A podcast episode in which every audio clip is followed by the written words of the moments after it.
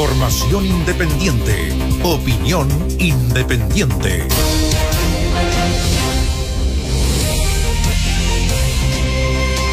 Economía. El central, como le dicen los economistas, el Banco Central.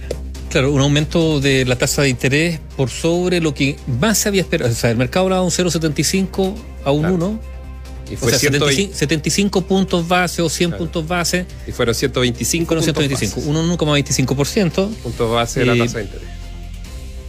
Esto suspendido. Fíjate que algunos están hablando de que esto tiene connotaciones políticas y no son pocas las voces que han vuelto a, a levantarse señalando que si es tan conveniente tanta independencia del Banco Central, tanta autonomía. Eh, estamos hablando desde la izquierda, ¿no? Que señalando que, Que hay eh, todo un movimiento, hay que explicar que hay un movimiento que viene desde, Hace tiempo. desde hace ya un buen rato, que hay un movimiento que dice que justamente el Banco Central no puede tener la autonomía que tiene producto de la toma de decisiones, mientras que hay otro movimiento que Sí. defiende la autonomía Claro. del central. Y se acusa al Banco Central de, de ser riguroso, pero en una lógica económica que es una lógica neoliberal, liberal, capitalista, y que por lo tanto un gobierno que quizás no adopte esa doctrina debería tener un Banco Central afín. Ahora, también hay que decirlo descuidado porque ¿por qué se estableció la autonomía del Banco Central con reglas bien precisas, ¿no es cierto? Cuidar la inflación. Bueno, porque antiguamente cuando el Banco Central dependía del gobierno de turno, ¿qué es lo que hacía? Imprimía billetes, por ejemplo. Y ahí la inflación se disparaba gigantescamente, eh, terminando a afectar básicamente a los sectores más, más vulnerables. Entonces, esta autonomía del Banco Central, que a nivel internacional ha sido bastante reconocida, De hecho, este año se le dio un premio justamente al, al presidente del Banco Central. que ha estado liderado por personas no necesariamente de derecha, que claro, el actual e- director del Banco Central Sí, es un claro. economista que con cercanía con el mundo de la antigua concertación, podríamos decir, pero pero que ha cumplido el rol de esa Perdón, que autonomía hay que, algunos es, frente amplistas que cu- escuchan bastante. Pocos, pero que lo escuchan. Particularmente a él. se juntan con él, po. Sí. hablan por teléfono y no está mal, digamos, ¿no? No, está bien, Pero está bien. no, no, sí. Pe- Pero, pero es probable, fíjate, que en algún momento de la campaña electoral o electoral el tema del Banco Central, su espacio de autonomía, sea tema de debate. Ahora, ¿quién se propone a cambio? Eso todavía no está claro.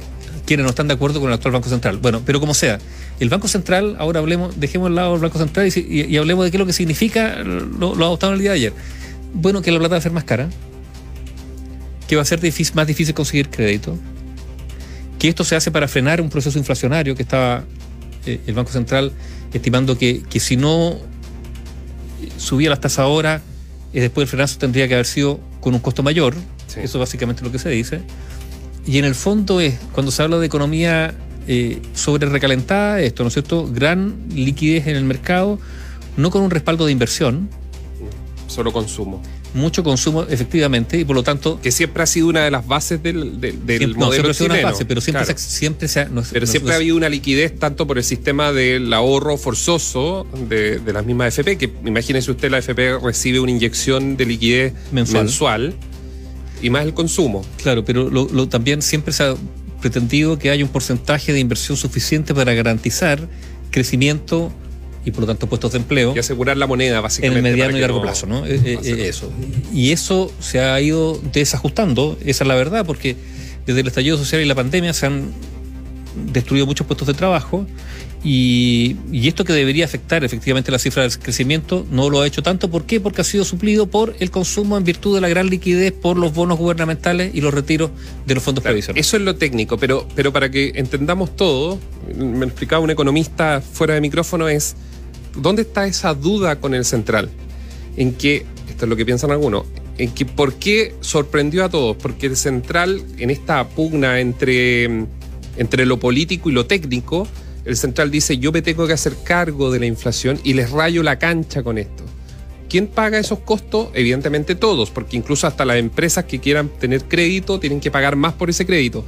Pero se adelanta, para algunos es como que el central actuó demasiado rápido y debería haber andado entre el- en, el en los 75 puntos base, que era lo que en algún Sí, minuto se ojo. mencionaba, Claro, ese es un argumento. 0.75. Pero hay otro argumento que dice que si el frenazo no se pega ahora, Y claro, es que estoy, por eso estoy Claro. colocando el orden. es- esa visión. Ese- esas son las dos visiones. Unos dicen, bien el central. Y probablemente fuera del país dicen, sigue siendo un banco central que se admira por Mm. su. Claro. Porque aun cuando va a tener estas críticas, ellos toman la decisión en pensando, pro pensando no en el corto plazo. Claro, porque dentro del central probablemente si nos están escuchando dice, claro, esta- nosotros tomamos esta medida, pero es porque va a ser para el corto plazo, porque esto va a tener un impacto inmediato. Si nosotros nos demoramos en tomar esta medida, Después, después, el costo es mayor. claro, ya es muy tarde para No, algunos. y el costo y el costo es mayor. O sea, tiene que prever una política de shock ya retrasada y por lo tanto con efectos. Eso es para que se entiendan las dos miradas que hay. Y por eso es que hay críticas al Banco Central, porque dice, sabe que ustedes están acelerando algo que debió haber sido probablemente a fin de año. Ahora, digámoslo que esto además se da en un, O haberla subido paulatinamente. a en un periodo bien particular, porque si hasta hace algunos años atrás, ¿qué es lo que se criticaba en nuestro país, ¿no es cierto? Que había una preeminencia de, de la argumentación técnica, económica, a la hora de la toma de las decisiones. Hoy día estamos casi en, en- en la otra punta, ¿no? Donde casi las indicaciones o sugerencias o especificaciones técnicas para la toma de decisiones no se están considerando. Es cosa de ver lo que ha ocurrido con los retiros. Hemos pasado de una punta a la otra. Y en esta punta donde estamos ahora, donde los argumentos técnicos importan bastante poco, sobre todo el mundo político, claro, el Banco Central está más desprotegido. Está solo. Está expuesto. Sí. y por eso no lo van a decir, pero las reacciones que hubo en buenos sectores, en amplios sectores del, amplio- de- del, del arco político después de la decisión de ayer del Banco Central, ¿cuál fue? Un poquito de bronca, ¿no? De decir, están pasando por sobre nuestras atribuciones porque este es un mensaje por el retiro, o sea, se empezaron a enredar muchos políticos en ese cuento, eh, Ahora, yo creo que eso- solo, sí, hay yo- algo de eso. Yo, yo creo que, en- o sea, lo que, no lo que yo creo, es lo, amigo auditor, es lo que uno conversa con gente que sabe y que nos explican, es que efectivamente hay una especie de rayada de cancha del Banco Central a el cuarto retiro. Es evidente que va también en esa misma línea. claro, muy acorde, digamos, al informe entregado, Claro. a la posición de Mario Marcel ante, eh, eh, ante, Ahora, ante los hay que decir también que de esas voces que son críticas del central, yo no estoy defendiendo a nadie, simplemente colocando los argumentos sobre la mesa, señalan, sí, pero hay un factor importante. El mundo tiene inflación por lo que han gastado los gobiernos, por ejemplo, gobiernos desarrollados, lo que pasó en Estados Unidos, lo que ha pasado en Europa, se ha inyectado muchísima liquidez con deuda, sin deuda, da lo mismo dependiendo del país, pero se ha inyectado muchísima liquidez y eso es global, este, esta inflación. Pero el central dice, acá no es solamente eso, sino que es más. Bueno, mira, Hay otro punto que el central tiene razón, que es el La- tema de solo el consumo. la agencia española EFE, por ejemplo, ¿qué es lo que dice? La inflación española se disparó, ese es el término que usa, se disparó al 4% interanual en septiembre. Inflación en España. En China, 0,7% el aumento, digamos, del índice de precio al consumidor. Interanual en septiembre. O sea, hay un tema con la inflación que está en toda la economía. En el caso de Chile, em, no, sé si la palabra es mayor, pero Chile eh, había tenido un- una inflación bastante acotada, siempre se hablaba de un rango meta, ¿no es cierto?, anual, que se había respetado. Ahora está absolutamente descuadrado con el rango meta y de ahí, por eso, esta decisión del, del central, del Banco Central, que sorprendió a muchos, Sí. Y la- por Pero ejemplo, hay no personas tanto. que nos preguntan, pero está bien, ustedes hablan técnicamente, pero ¿en qué nos afecta si, si afecta la decisión Ah, del Banco Central? weón. Por ejemplo, antes de ir a eso, eh, esta semana llegaron correos electrónicos a ejecutivos de, de los bancos, por ejemplo, Banco Santander, diciéndolo, instruyendo de que ya no hay más créditos eh, para comprar vivienda a 25 años. O sea, si usted tiene 30, 31 años, con su pareja quieren comprar un departamento, ya no van a poder optar a 25 años, solo 20.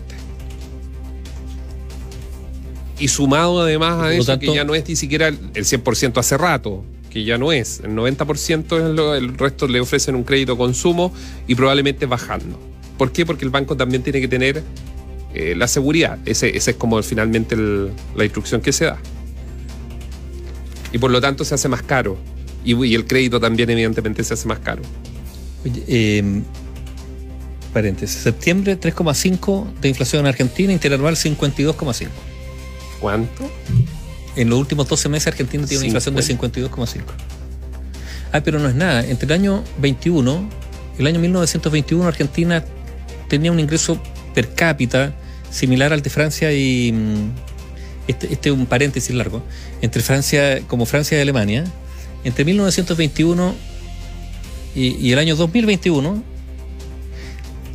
no sé si en los 100 años pero pero Argentina en los últimos 50 años ha tenido una inflación promedio anual de un 125, 150%. Promedio. Claro, uno se pregunta cómo sobrevive Argentina. Exprimiendo al país. La riqueza de ese país. Y recuerden que es miembro del G20 y cuando uno se pregunta, ¿pero qué hace con las 20 economías más poderosas del mundo? Bueno, son el granero del mundo, responden. O eran. No, yo, yo creo que todavía siguen siendo. ¿eh? Las O sea- exportaciones de alimentos que salen desde ese país para Europa, para otros países. Claro, pero, pero Argentina, a ver, Argentina, eh, digamos, lograba tres años seguidos de buenas cosechas y apuntalaba bien la economía. Yo creo que hoy día con tres años de buenas cosechas no, la, la economía argentina no se apuntala. Esa es la verdad. Ya, pero no vamos a hablar de Argentina, estamos hablando del Banco Central. Sí. y la pregunta para... sí, Lo que pasa es que Argentina también hay que estudiarlo porque. Hay que- hay que estudiarlo. Por- no, hay porque que tener incide. cuidado con eso. No, no, no, porque incide. O sea, si, si la economía de, la, de, de los países vecinos empieza a tambalear más de lo que han tambaleado, Los tractores, los tractores de la región son Brasil y Argentina. Si esas y eso, dos y eso tiene, un fueran. efecto, tiene un efecto regional de todas maneras. Claro. Así que hay que estar mirando más allá de la cordillera. Análisis sin compromisos. Opinión independiente.